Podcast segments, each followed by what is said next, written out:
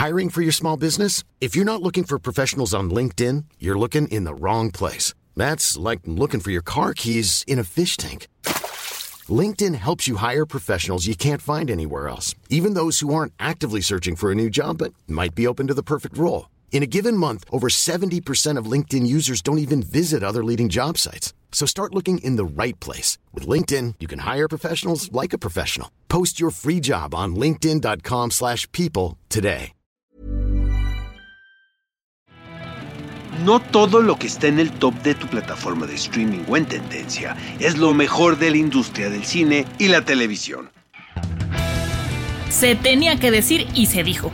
Así que si lo que esperas es que te digamos cosas como que todas las películas que ganan los Oscars son las mejores, aquí no es. Guía del Hater. Este es el podcast donde te decimos la neta o lo que otros no se atreven a decir sobre películas y series y en el que además te damos recomendaciones políticamente incorrectas. Escucha un episodio nuevo cada jueves en Spotify, Amazon Music, Apple Podcast o tu plataforma consentida. Guía del Hater con Oscar Uriel y Montse Simón. Una producción de Heraldo Podcast.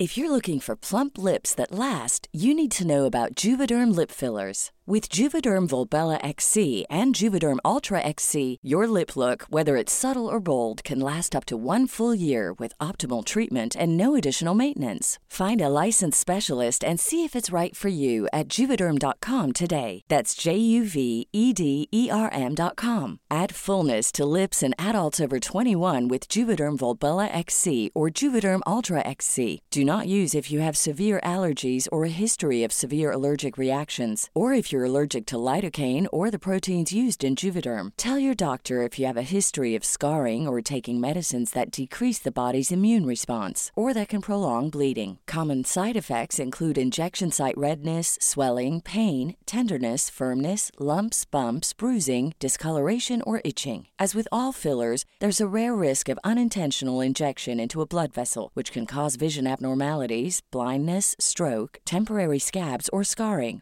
For full important safety information, visit juvederm.com.